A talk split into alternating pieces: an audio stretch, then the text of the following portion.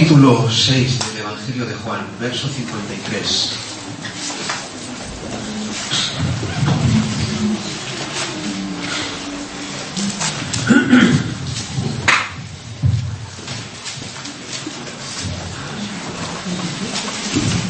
Capítulo 6 del Evangelio de Juan, verso 53.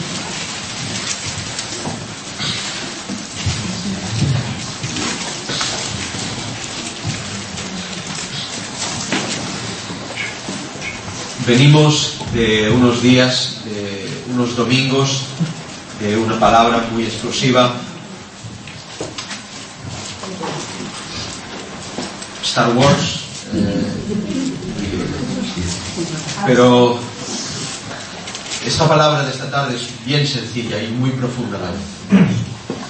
He tenido por bien ponerle un título a este sermón y el título es Radical.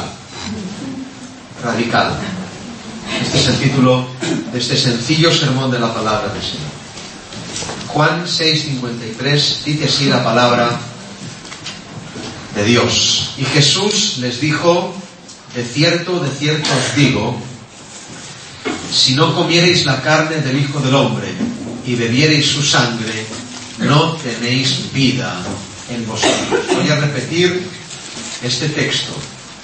Y Jesús les dijo, de cierto, de cierto os digo, si no comiereis la carne del Hijo del Hombre y bebiereis su sangre, no tendréis vida en vosotros. Amén a la palabra del Señor.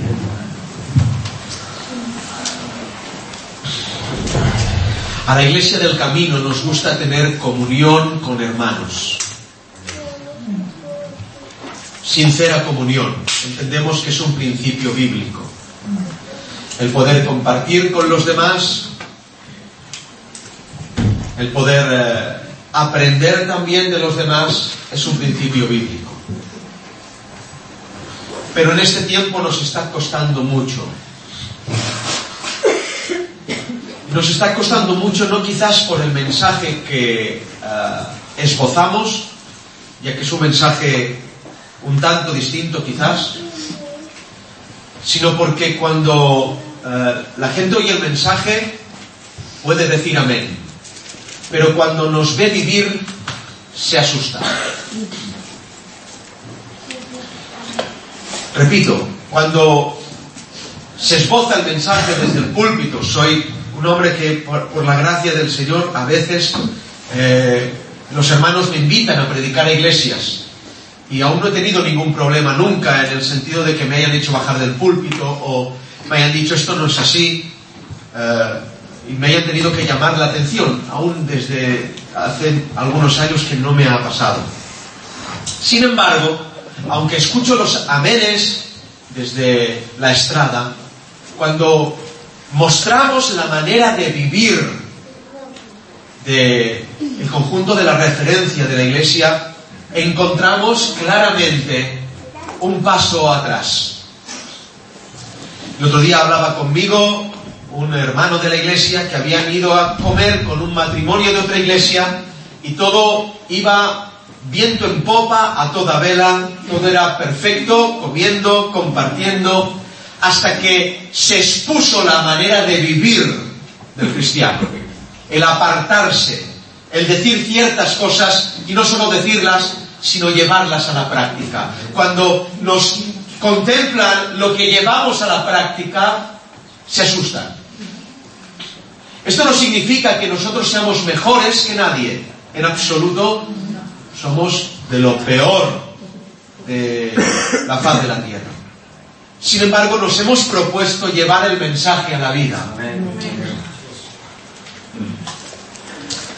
Hemos entendido desde nuestro punto de vista y creemos que no somos sabios en nuestra propia opinión, eso es un error y es pecado, desde nuestro punto de vista bíblico, que las escrituras y el Evangelio es radical. Amén. El Evangelio no es equilibrado, como muchos eh, quieren o quisieran. Es más, muchos lo proponen, un equilibrio entre las cosas, ¿sí? Equilibrio. Acabamos de leer un texto que de equilibrio no tiene nada. Amén. De cierto, de ciertos, digo. Así es. que si no coméis mi carne ni bebéis mi sangre, no tenéis vida. Amén. Claro, para ti esto es sabido. Para la mente kosher de los que estaban escuchando este sermón, es una burrada, Amén, amén. una salvajada lo que está diciendo el Señor. Amén. Equilibrados, equilibrémonos. ¿Por qué empiezo a hablar así? Porque el equilibrio nos abriría puertas, hermanos.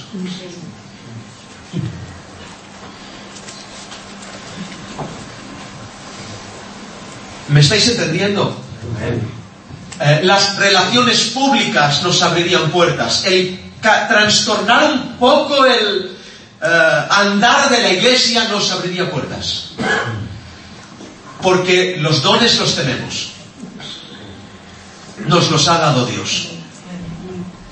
Sin embargo, aunque el don es espectacular, si el don fuera espectacular y no lleváramos nuestra creencia a la vida, podríamos tener comunión con más gente. Pero al llevar nuestra creencia a la vida, damos un poco de miedo. Se asustan. Radicales. Extremistas. El Evangelio no es algo tibio, ni mezclado, ni equilibrado, ni populista.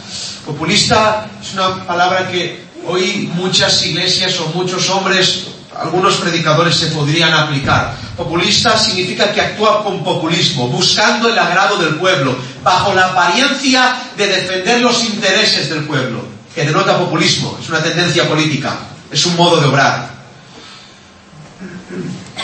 Ser populista es agradar al pueblo para que ese método sea eficaz en cuanto eh, pueda crecer la iglesia, pueda haber más gente, pueda atraer a más gente. Pero el Evangelio no es populista, Amén. ni es equilibrado, ni está mezclado. El Evangelio es radical. ¿Saben qué significa radical? No lo sabía. Radical proviene de una raíz, valga la redundancia, de raíz. Raíz. Radical significa raíz. De la raíz. Perteneciente a la raíz o relacionado con ella. Que afecta a la parte fundamental de una cosa de una manera total o completa, tajante, que no admite términos medios. Eso es radical. A mi modo de ver, el Evangelio no admite términos medios. Amén. Dios no ama a la mitad ni condena a la mitad. Dios te ama radicalmente. Aleluya. Ser radical por eh, eh, está muy de moda tener en la boca un mensaje radical. Señor está aquí. Está muy de moda poner en internet, en Facebook, frases radicales. Está muy de moda el decir yo sigo a este hombre porque predica radicalmente. Ser radical no es esbozar un mensaje radical. Ser radical es ponerlo en obra. Ser radical no es eh, tener la Biblia en la boca. Ser radical es tenerla en los pies, si se me permite la expresión. Ser radical es muy distinto. Ser radical no es hablar un mensaje. Ser radical es vivir un mensaje. Nos estamos esforzando en este tiempo. eh, estamos orando, buscando al Señor, tomando referencias eh, de otros que lo han hecho, eh, levantando a hombres y mujeres de esta iglesia para que se apliquen a ser mediáticos en cuanto a levantar plataformas, páginas web, aplicaciones. Pronto, si Dios lo permite, los tendremos. Pero el mundo no necesita un YouTube. Aunque por YouTube, eh, ya sabéis, eh, eh, el éxito, entre comillas, que tenemos, los mensajes que recibimos, estamos pastoreando iglesias por YouTube y cristianos por YouTube. Pero el mundo necesita un YouTube constante. Un Facebook en 3D. Y el YouTube constante y el Facebook en 3D que Dios ha determinado es usted. Que usted sea radical. Cristianos que no solo hablen, sino que su vida sea y grite más que sus palabras. Miren hermanos, en esta carrera de predicador me han dicho muchas cosas bonitas, muchas malas. Y de las malas he aprendido también, y de las malas muchas también razón. Pero el mayor halago que me han dicho es, grita más su vida que su mensaje.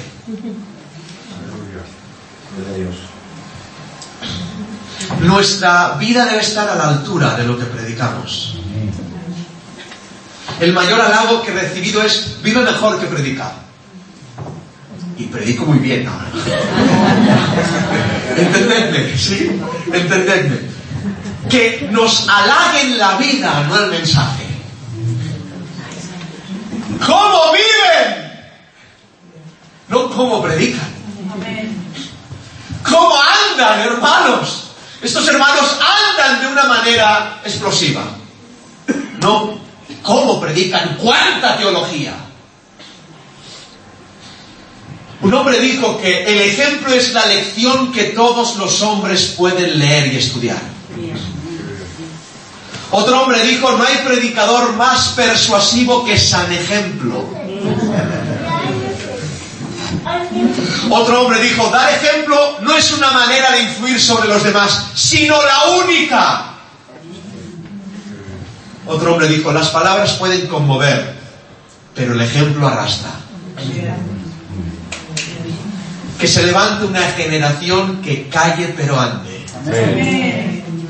Y no, no, no. Eh, eh, ¿Saben? Los discípulos no se hacen yendo a evangelizar y ya está. Porque, wow, esto lo recibo ahora. Eh, cuando el Señor pudiera haber dicho, predicad, y lo dijo de hecho, predicad el Evangelio a toda criatura, pero no solamente sanar, sino dijo, haced discípulos, poneros manos a la obra. Los discípulos no se hacen con un mensaje solo, los discípulos se hacen con el mensaje y el mensajero. Porque un discípulo, o mejor dicho, alguien podrá escuchar un mensaje, pero si el ejemplo de ese mensaje no brilla, ese mensaje perderá brillo, valga la redundancia. No queremos solo teología, queremos vivir la Biblia, vivir las escrituras. Nos hemos propuesto, y, y claro, esto cae sobre mi responsabilidad. Aquí hay más pastores que son tan buena gente, tan buenos pastores que dejan sobre mí toda esta responsabilidad porque han entendido de que el ejemplo bíblico que nos da las escrituras acerca de cómo llevar a un pueblo es Dios hablando a un hombre, no a 30. Aquí no actúa la democracia. Aunque a veces os dejo ser demócratas, lo hago de penalti. Esto no es una democracia. Aquí manda Dios. Y aunque a veces os dejo votar y la mayoría gana, hermanos, aquí no gana la mayoría. Aquí gana esta. Esta. Esta es la que gana.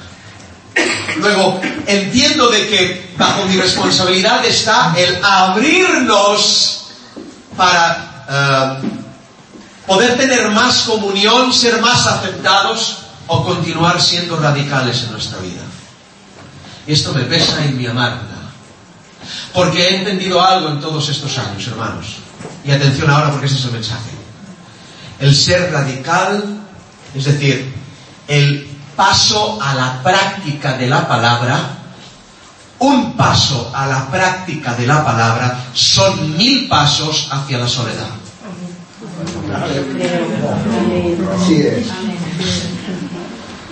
Siento al Señor.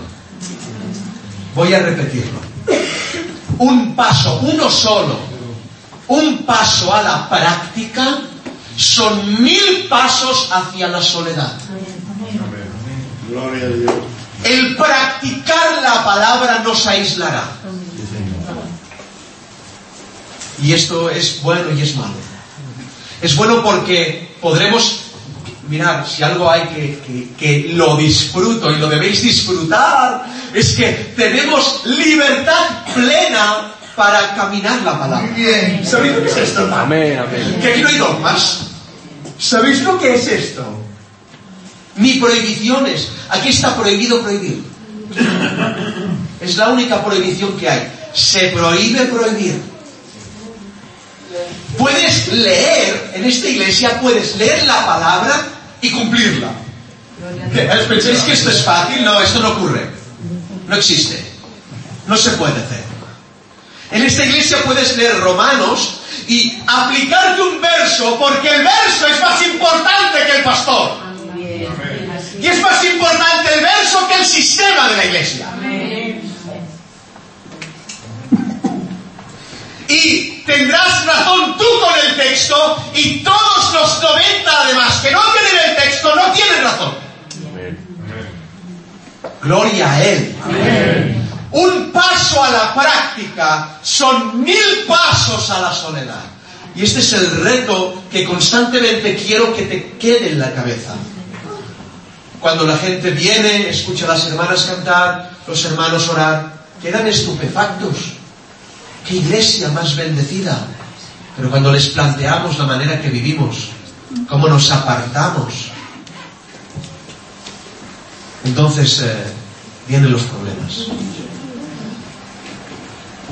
Pueden describirnos como una iglesia llena de dones, de hermanos preciosos, pero cuando ven cómo vivimos, les cambia la cara, porque el paso a la práctica nos separa, hermanos. El paso a la práctica nos separa. El cristiano, esta es otra de las frases del, del, tema, el cristiano se caracteriza a los ojos del mundo por las cosas que dice no. El cristiano es cristiano por cuántas cosas dice no. Porque decir sí al Señor es decir no a todo. Amén. Abrazar a Cristo es desabrazar, rechazar todo lo demás. Amén. No se puede abrazar a Cristo y abrazar otra cosa. Abrazar a Cristo es rechazar lo demás. Luego, ¿te caracterizas tú por lo que dices no? Y no, que, no, es ascetismo, ya luego veréis. ¿eh? Yo estoy orgulloso de mis no. No es ascetismo, es respeto hacia las escrituras. Eh, los no de los cristianos forman el carácter de una iglesia. Decimos no al mundo. Decimos no al pecado. Decimos no a la carne y a todo lo que con ello conlleva. Los no de los cristianos forman el carácter de una iglesia. Y los no de los cristianos predican a la audiencia. La gente nos verá por las cosas que decimos no. Porque los demás dirán sí y tú dirás no. Amén. Y se puede ir allí. Y tú dirás, no, yo no puedo. Amén. Se puede tocar eso, tú dirás, yo no lo toco. Se puede mirar aquello, dirás, yo no. Se puede faltar un domingo por eso, dirás, yo no puedo. Los no caracterizan el carácter de un cristiano. No, decir no es tan importante, hermanos. Saber decir no. Caracterizan el carácter o forman el carácter, predican a la audiencia y los no esbozan la sonrisa de Dios. Tus no hacen sonreír a Dios. Porque cada vez que dices no, le estás diciendo a Él sí. Es un sí quiero completo. Es un sí quiero desde que te casas o desde que te pides con el Señor. Desde que prometes tu amor al Señor hasta que venga el Cordero y nos arrebate. Es un sí quiero. Cada vez que dices no le estás diciendo sí quiero, Señor. Aleluya. Aleluya. No es ascetismo. ¿Y qué significa ascetismo? El ascetismo es una corriente filosófica que eh, se habla, habla la palabra acerca de esto en Colosenses. Estoy estudiando mucho esto. Es un ejercicio y práctica de un estilo de vida austero y de renuncia a placeres materiales con el fin de adquirir unos hábitos que conduzcan a la perfección moral. Nosotros no queremos perfección moral. Sabemos que la perfección es Cristo en nosotros. Nosotros no podemos alcanzar por obras nada. Es por pura gracia. Pura gracia.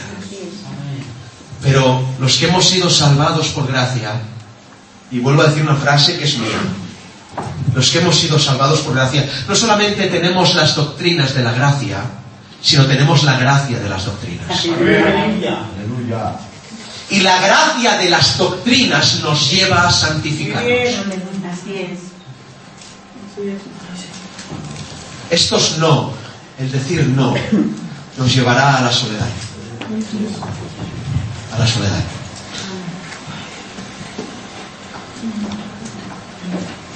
No sé cómo lo han hecho los demás, sé cómo nosotros nos está ocurriendo.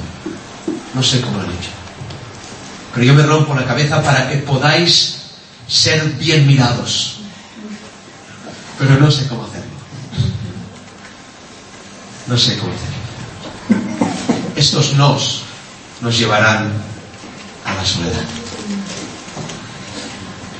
Noé, pregonero de justicia, mientras predicaba, podía tener comunión con la gente, pero cuando llevó el mensaje a la práctica, se quedó solo.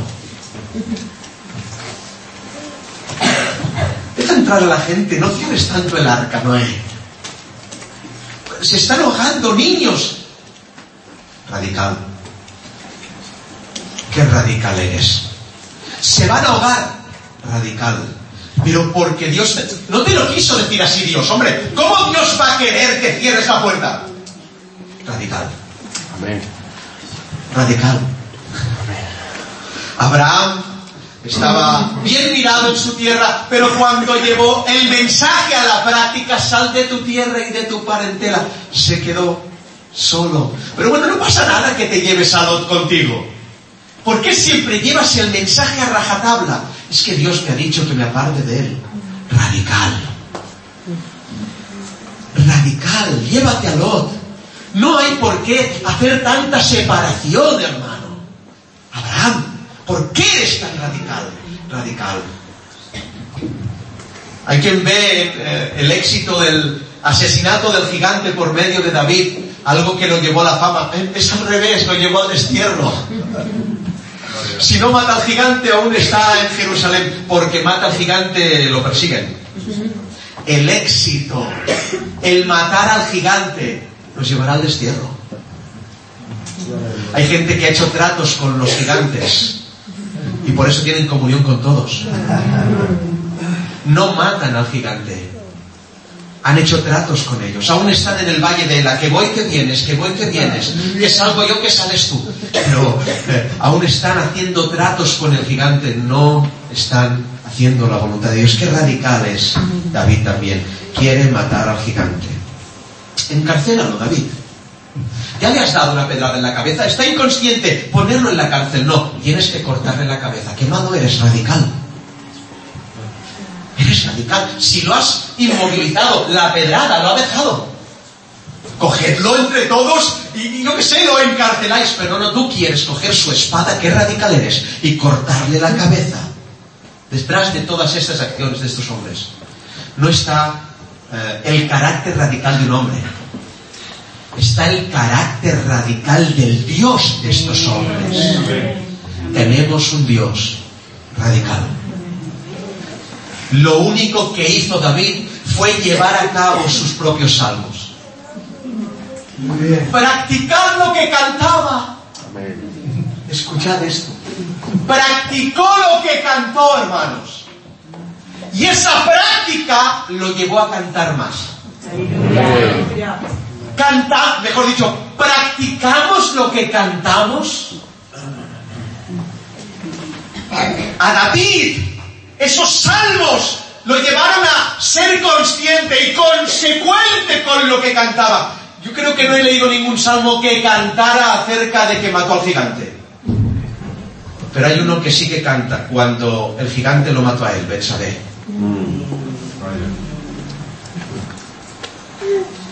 Practicar lo que cantamos.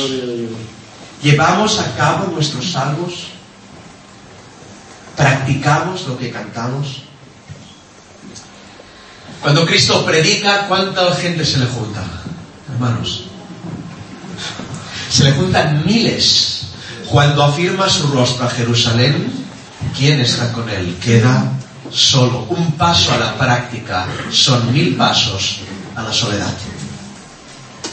Manada pequeña oraba un hermano. Manada pequeña. ¿Saben? El Evangelio es radical. ¿Por qué? Porque esto es bueno. El pecado también es radical.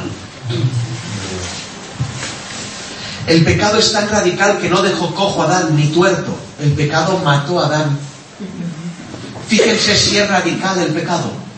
El pecado cuando se toma no te enferma, te mata.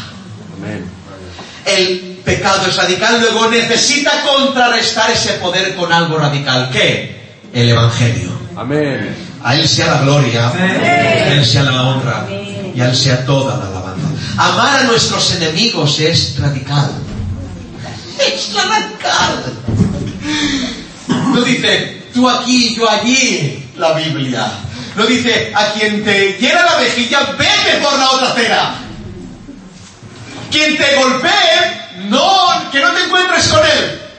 No, la Biblia dice, quien te golpee, préstale la otra mejilla. Es radical. El pecado es radical en nosotros.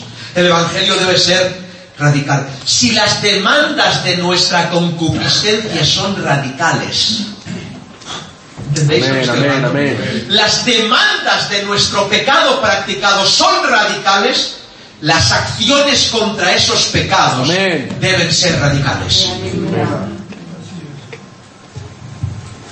No solo necesita oración el que tiene un vicio de mirar cosas en Internet, necesita quitarse Internet de casa. Amén. La acción es radical, el Evangelio es radical. No solo necesita eh, pedirle al Señor, enséñame a perdonar el que tiene falta de perdón. Necesita ir a casa de fulano que le ha ofendido y decir, perdóname. Perdóname. El Evangelio es radical. Amar a tus enemigos es radical. Radical. Radical. ¿Os gusta esta palabra? Radical. La salvación es mega, macro, hiper radical. Sentaros, por favor. Es muy radical, totalmente radical. ¿Por qué? Porque Dios no envió a su Hijo para salvar al mundo con trucos de magia. Pudiera haberlo hecho. Vengo aquí, os predico, quien venga conmigo se salva. No, Él vino aquí, predicó y murió en una cruz radicalmente, hermano. Es radical. Se mete en un cuerpo de una virgen. Nace circuncidado el octavo día. Vive con los hombres, convive con ellos. Es entregado por los suyos, traicionado por los suyos. Muerto en una cruz, crucificado. Eso es radical. Todo lo puede Dios, es omnipotente. Hubiera podido hacerlo de otra manera su misma omnipotencia así lo clama. Pero Él es radical. Él envía a su Hijo para morir. Por usted y por mí. Mientras eh, entendemos esto, hay que entender de que no fueron trucos de magia, ni el mensaje de Cristo no lo hizo el Salvador. No lo hizo Salvador lo que predicó. Lo hizo Salvador como murió. No es lo que predicamos que nos hace iglesia. Es como vivimos. Mejor dicho, cómo morimos. Eso nos hace iglesia. Mientras el mensaje de Cristo atrae a miles, la práctica lo deja solo. Solo. Es ya, desde un inicio ya el Señor lo plantea así. Los sacrificios levíticos, qué cosa más ilógica. Presentar una vaca, degollarla, que se desangre una paloma, aplastarla. ¿Por qué no dejáis pastar a la vaca? ¿Por qué no dejáis volar a la paloma con lo bonito que es una vaca pastando y una paloma volando? Hay ritos que se hacen así, y pasa la paloma por el cuerpo y no sé qué. Pudiera haber dicho esto, pero Dios es radical a la vaca, hay que matarla y a la paloma hay que aplastarla. Radical. Radical. Pero aunque un paso a la práctica son mil hacia la soledad, un paso a la práctica es seguridad de resurrección. Amén. Amén. Amén. La práctica nos va a resucitar, hermanos. Aleluya. Aleluya. Porque la práctica es el mensaje de la iglesia del camino. Otra oportunidad. La práctica es el mensaje de la iglesia. Nuestros pasos gritan más que nuestras palabras. Por eso nuestros pasos han echado a mucha gente de aquí. Se han visto tan agobiados por cómo vivimos que dicen, no quiero vivir así. ¿Verdad? No se les ha obligado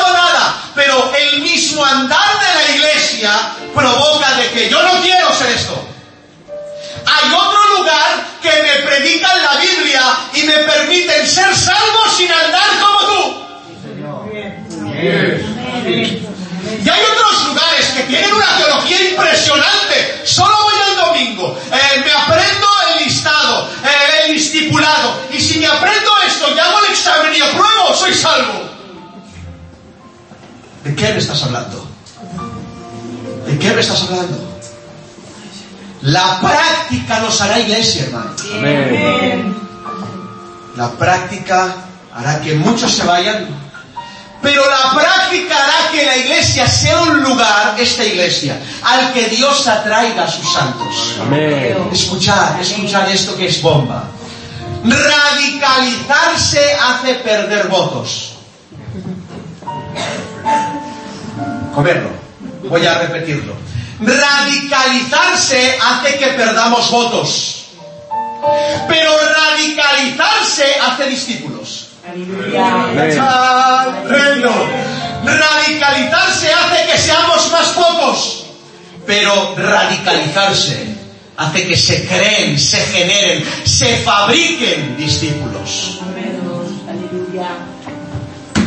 ¿Queremos ser muchos o hacer discípulos? Amén.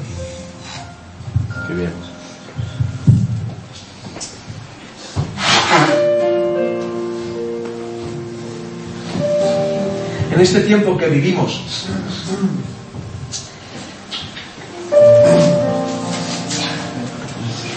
soy observador, estudio la iglesia, las iglesias, para aprender, para aplicar, pero veo un mal en este.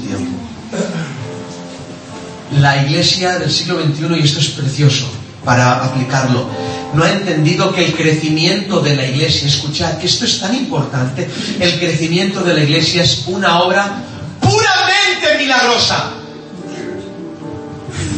Es, para- es que no sé qué hacer ahora. Escuchadme otra, otra oportunidad. El crecimiento de la iglesia es una obra puramente milagrosa, no interviene el hombre. Amén. Así es. Es- es- parece obvio esto. No es obvio, hermanos.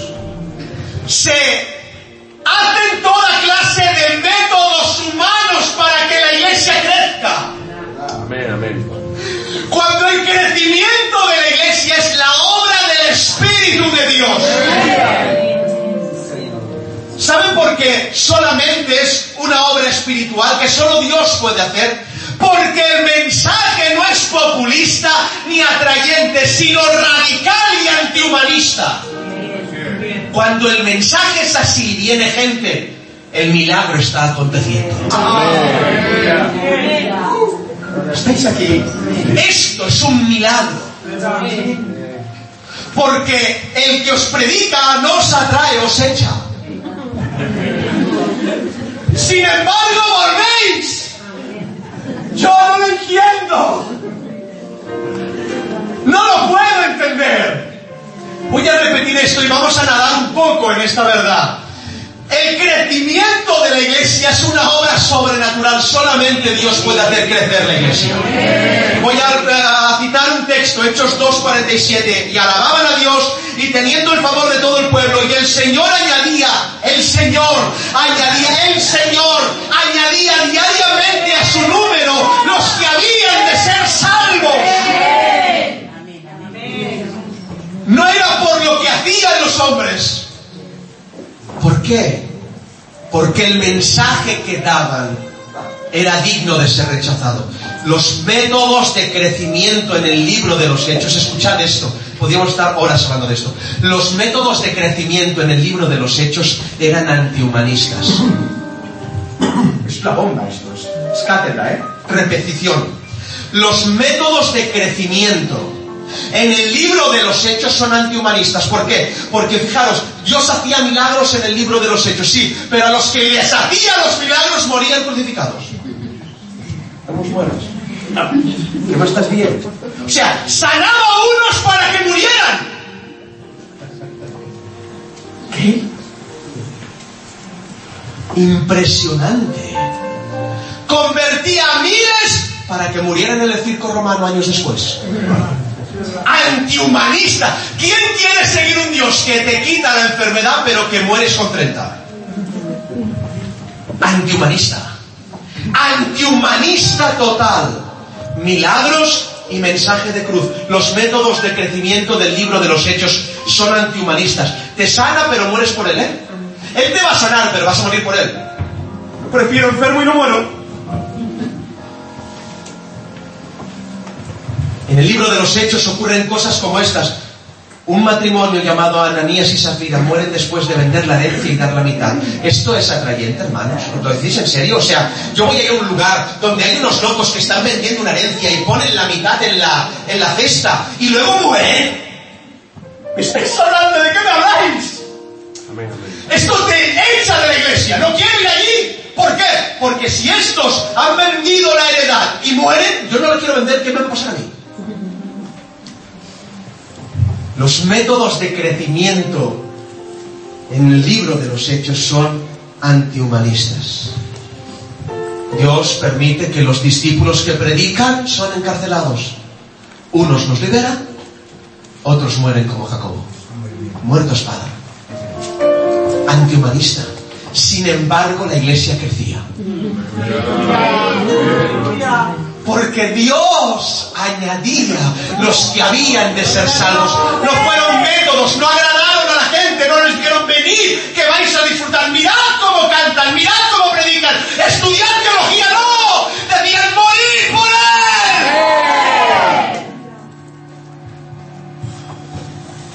¡Arrepentidos!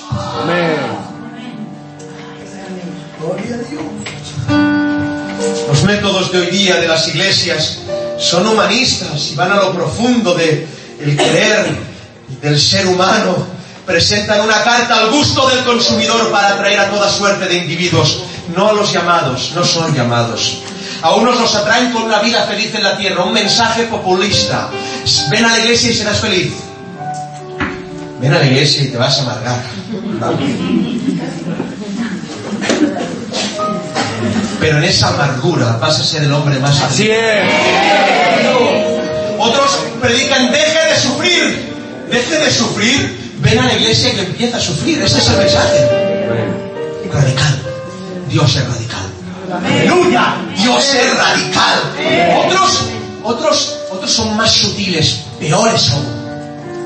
Porque llaman a la gente con teología, con verdad. Sin embargo, no hay vida. Y ves que como sube la cátedra, eh, la experiencia, unos hablan así, los otros así, sube uno y predica, el otro predica mejor, eh, se reúnen para, yo que sé qué cosas hacen. Pero no hay vida, no hay cruz, no hay cambio de vida. Aquí podemos dar testimonio de un cambio de vida. Mirad, a mí esto me, me, me- me toca las entrañas. Aquí podamos dar testimonio de un cambio de vida. Hay gente aquí que nació en una cultura y ya no es eso. Damos testimonio. Hemos dado testimonio que hemos pisado una cultura para abrazar la cruz. Las costumbres de una cultura no nos han sido como Dios. Dios es Dios, nuestra cultura no es nada. Damos testimonio, por eso ofendemos. Porque nos hemos quitado esta costumbre. ¿Qué te has quitado tú? ¿No ves cómo brilla? Nos hemos alejado de nuestras familias por Cristo. Nos hemos alejado de nuestros parientes por Cristo. Nos hemos visto solos por Cristo. Nos han echado de hospitales por Cristo. Nos han jurado por Cristo. Nos han golpeado por Cristo. Nos han insultado. Nos han desterrado por Cristo. Hemos dado testimonio de lo que somos. y seguramente con millones de fallos. Pero aquí brilla la luz de Dios. Brilla la luz de Dios. Otros asumen y a, recogen gente por la ortodoxia de la iglesia. Esta iglesia es ortodoxa y yo... Oh hermanos, la liturgia, Dios reprenda a los demonios y los pise a todos. Los que se disfrazan y tienen túnicas blancas, pero que sucios. El Señor reprenda a todos los demonios. ¡Haga su obra! Nadie muere. Unos por la ortodoxia, otros por la teología, otros por parar de sufrir, otros por una vida placentera. Nadie muere. ¿No se dan cuenta de que si nosotros atraemos a la gente con estos métodos, escuchad esto, porque yo voy a plegar, pero vosotros vais a seguir. A estos jóvenes que se levantan, a estos de aquí, escuchad esto. No se dan cuenta esta gente que eh, si atraen a la gente con la teología, ¿solo podrán dar teología? Es que tendrán que seguir dando teología toda la vida porque se convirtieron a la teología. No sé, eh, eh, no entienden a que eh, si se convierten con métodos carnales o se entregan a, a, la iglesia con métodos carnales, tendrán que mantener a carne y a bistec cada día esta gente. No podrán predicarles la verdad, porque cuando se les predique la verdad se irán. Y la iglesia dejó de ser. ¿Hay que seguir entreteniendo al pueblo? No, Dios es radical. Dios es radical. Cuando se cambie su cultura, se irán. Los fariseos decían bien, pero hacían mal o no hacían. Cristo fue rechazado por su práctica, no por su mensaje. Porque el mensaje era impresionante, pero la práctica era impecable. Impecable, impecable, impecable. Radical. Vamos al texto. Vamos al texto. Qué radical es este texto. De cierto os digo, si no coméis la carne del Hijo del Hombre y bebéis su sangre, no tenéis vida en vosotros. 54. El que come mi carne y bebe mi sangre tiene vida eterna.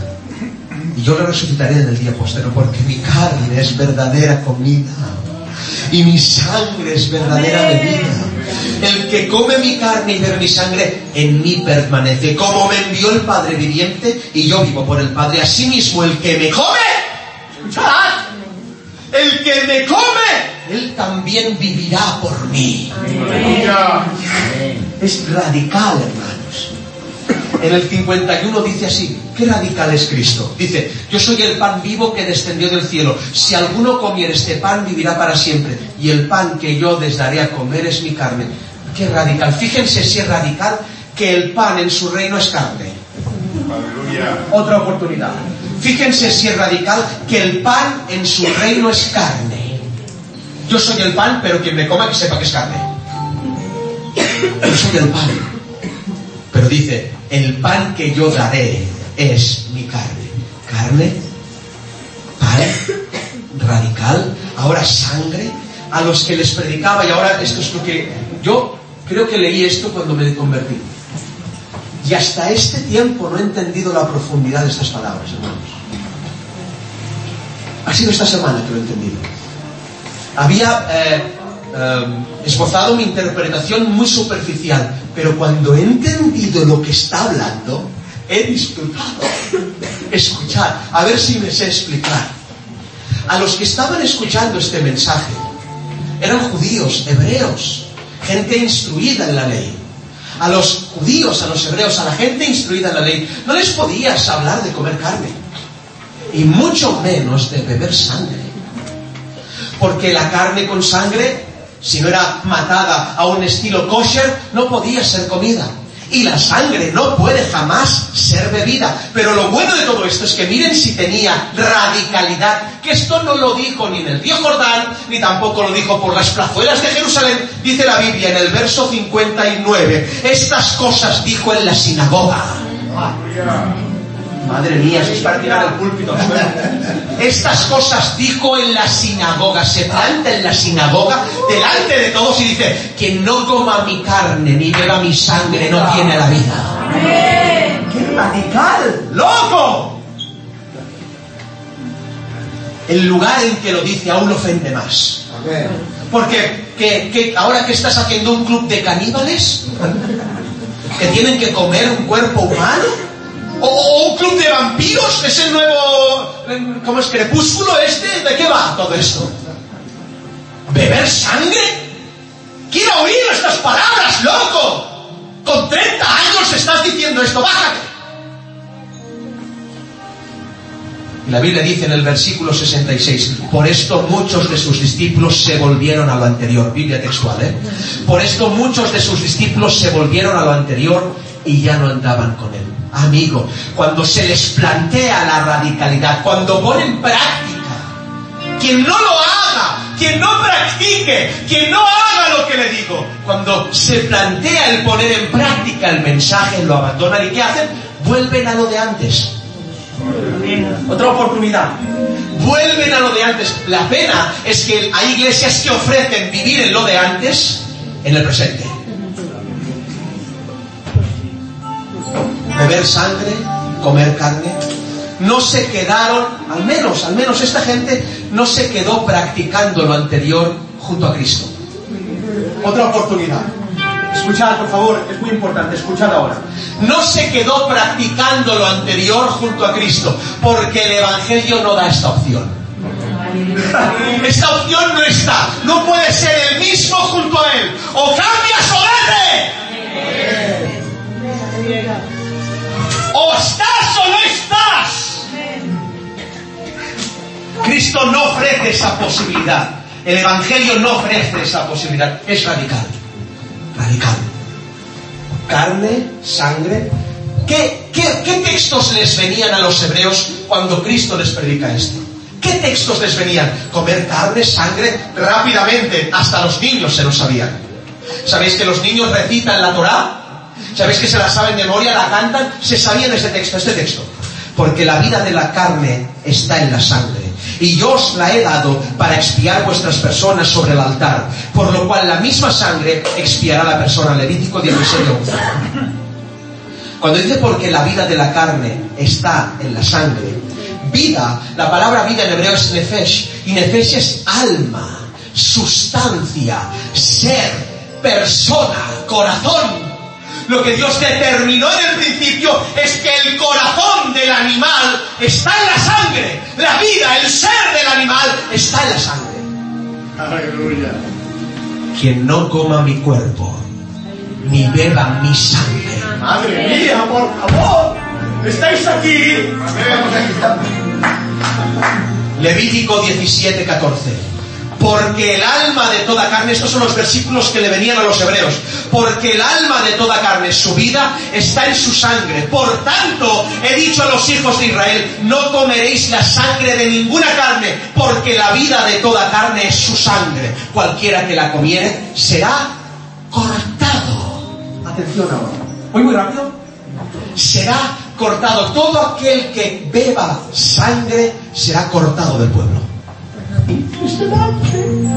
Lo que estaba tratando de decir el Señor es recordar lo que yo dije en Levítico. Quien beba sangre será cortado. ¿Qué es cortado? La palabra cortado ahí es caret, y caret significa escisión, corte. Es el nombre dado a una pena de muerte aplicada directamente por el cielo por la transgresión de ciertos preceptos. Consiste en la muerte del transgresor y de sus hijos. Quien bebía sangre moría en Israel. Quien comía carne con sangre era cortado, moría en Israel. No había remisión para él. El comer sangre no tiene remedio. Hay otras transgresiones que sí tienen remedio. Otras eh, contaminaciones, impurificaciones que sí tienen remedio. Pero quien bebía sangre, quien comía sangre no tiene remedio. Tenía que ser muerto, cortado de Israel. En otros pecados, el Señor dice, se lavará de su inmundicia. Lo sacaréis fuera del campamento. ¿Conocéis el libro de Levítico? Pues hay muchos pecados que se pueden limpiar. Quien coma sangre será cortado. No hay ningún rito que purifique el, comer sangre. Es que es que muy fuerte esto. ¿Saben qué está diciendo Cristo? Quien no coma mi cuerpo ni mi sangre. Juan 6:56, el que come mi carne y bebe mi sangre, en mí permanece y yo en él. ¿Saben qué está diciendo? El comer mi sangre os cortará de todos los pueblos. El comer mi sangre os cortará y os unirá a mí. El comer mi sangre os separará de todo. Quedarse, perdonad, lo que he leído, el que come mi carne y mi sangre, en mí permanece, permanecer es el verbo menos, y significa perseverar en una actividad, quedarse, y expresa durabilidad. Cuando dice, quien coma mi sangre, tiene la vida, significa que el que coma su sangre será separado de todo, inmundo para todo y consagrado para él.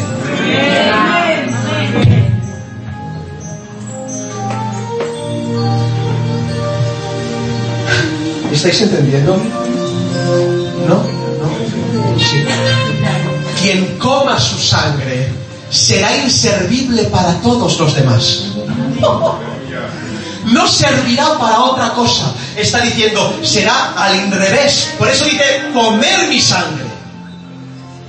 Solamente estaréis conmigo.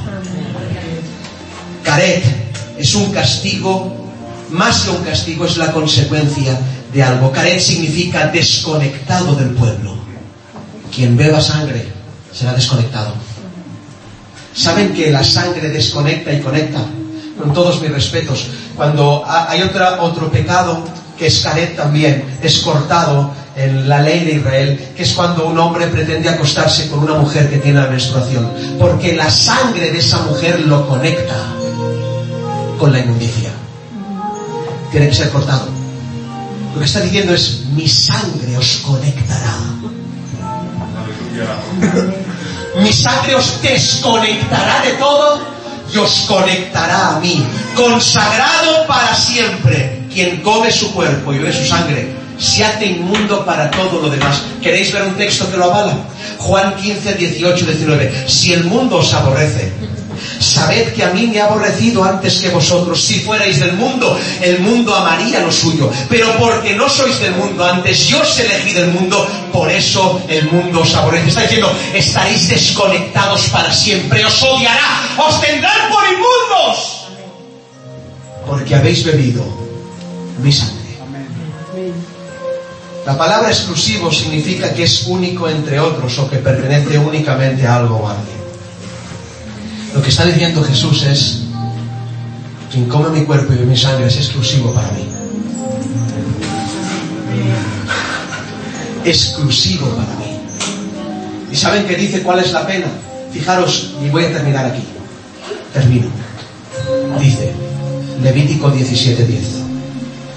Yo me enfrentaré con toda aquella persona que coma cualquier clase de sangre, sea de la casa de Israel o el extranjero que peregrina entre vosotros. A la persona que coma sangre la cortaré de en medio de su pueblo. Me llama mucho la atención esto. Yo me enfrentaré contra aquella persona. No dice que tenéis que hacerlo vosotros. Dice que Dios mismo se enfrentará con aquella persona que coma sangre. Es brutal, hermanos. El castigo se lo toma Dios como algo personal. Si lo miramos, al, si miramos el significado original de lo que esta frase dice, dice en la Biblia dice así: dirigiré hacia Él mi atención, escuchad, me desocuparé de todos mis asuntos y me encargaré de Él para castigarlo. Escuchad, ¿eh? Dirigiré hacia Él mi atención, me desocuparé de todo y me encargaré de Él para castigarlo. Si lo miramos al revés, quien come la sangre de Cristo y se le aplica el castigo, tendría que ser así dirigiré hacia ellos mi atención. Me desocuparé de todo y me encargaré de ellos para bendecirlos. No, no, no. Es impresionante. Se va a desocupar de todo para estar por nosotros. Él es natural. se desocupa de todo para estar con nosotros. Radical, de la raíz. ¿Sois de la raíz? Sí. Romanos 11, 17. Pero algunas de las ramas fueron desgajadas.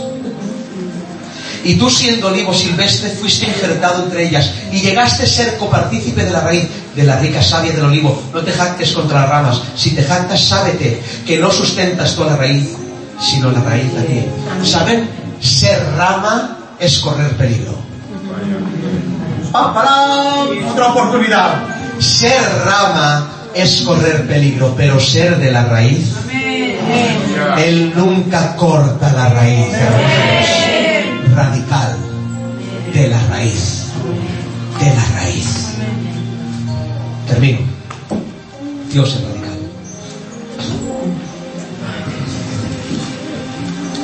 Nació radicalmente de una virgen,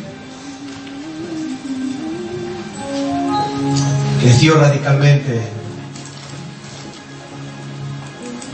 en casa de un carpintero. A los 33 años radicalmente empezó su ministerio, radicalmente subió a la sinagoga de su pueblo y acusó a aquellos hombres de no entender lo que estaban hablando. Radicalmente a los 12 años entró en la cátedra de Moisés y radicalmente los asustó. Mi Señor es radical. Radicalmente veía un ciego, le escupía los ojos y hacía que sanara. Radicalmente tocaba el féretro de, una- de un muerto y resucitaba. ¡Qué radical! ¡Qué radical! Radicalmente hacía que los fariseos ah, fueran contradecidos. Radicalmente hacía que los publicanos fueran llamados al Evangelio. Radicalmente llamó a pescadores a la santidad. Radicalmente. Él es radical. Radicalmente decía que tenía que afirmar su rostro para ir a Jerusalén. Radicalmente fue entregado, crucificado, radicalmente muerto, radicalmente resucitado, pero volverá radicalmente. Muy bien. Romperá las tumbas radicalmente. Resucitará a los muertos radicalmente. Arrebatará a los santos radicalmente. Reinará radicalmente. Someterá al mal radicalmente. Destruirá la tierra radicalmente porque Dios es radical. Dios es radical. Amén. Gloria tenga su nombre. Vamos a orar al Señor.